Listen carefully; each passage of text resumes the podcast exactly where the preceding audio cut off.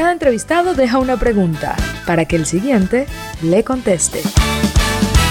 María Gabriela Prato, analista económica, pregunta. ¿Con qué creencias con respecto al dinero creció? ¿Cuáles eran esas creencias que su familia le inculcó con respecto a, la plata? Si se hablaba de inversión, si se hablaba de ahorro y, y si considera que es una debilidad hoy en día en su vida. Hilda Besón, mentora creativa, contesta.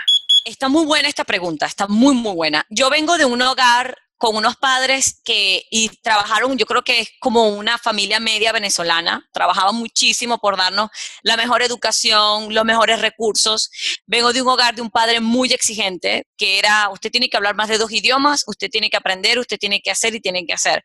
Pero fueron unos padres que entregaron mucho, incluyendo dinero. Entonces, en casa crecí con esa creencia de lo que hay es para compartir. De hecho, mi mamá siempre siempre me dice, este, no tiene más el que ahorra, tiene más el que comparte. Entonces, nosotros crecimos con esa creencia de que quizás en la cuenta de ahorro tiene que haber un, colchón porque es importante para temas de emergencia, sobre todo cuando, en mi caso, soy una, mi esposo y yo somos jóvenes, tenemos una nene de, seis años, por ella hay que tener dinero, pero tengo una creencia muy bonita de mis papás de compartir todo lo que entra y no compartir, llenarte de cosas materiales. Soy de compartir de, si necesitas algo, aquí estás, eh, en Maga, me quiero tomar un vino, acompáñame, es decir, de vivir la experiencia. Entonces, eh, está muy bonita esa pregunta y me encanta contestártela y lo voy a hacer de manera más transparente.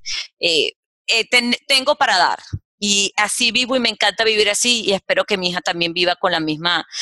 Quiero yo, a mí no me gusta meterle creencias a Elena, pero quiero meterle lo bonito y que ella pues haga en el camino como lo vea este, lógico. Hablamos sin mascarillas.